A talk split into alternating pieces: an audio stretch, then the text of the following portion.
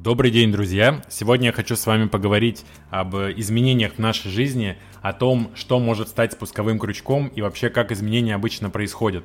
А после предыдущего подкаста у нас разгорелось обсуждение о том, а что вот может сподвигнуть человека к изменениям и как вообще наша психика может меняться. Мы пришли к выводу, что на самом деле одного изменения какого-то, знаете, одного шага, его скорее недостаточно для долговременных изменений. Вот насколько я изучил вопрос, психика наша, она такая на самом деле пластичная, но очень медленно меняется.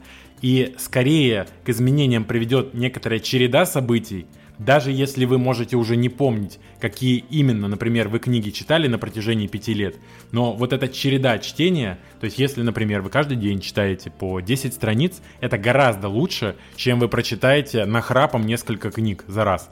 То есть для мозга важна вот эта вот постоянная фоновая такая поддержка, пропитка. То есть когда мозг потребляет, потребляет, потребляет определенный фон, и потом изменения начинаются уже долговременные.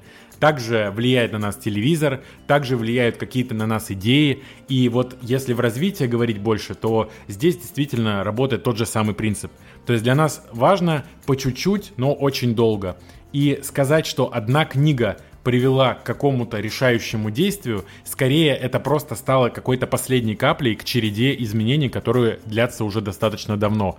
Также, например, э, если говорить про книги, может быть такой эффект, что вы начали изучать книги, там, читать их в 16 лет, и до 23 не видели никаких изменений.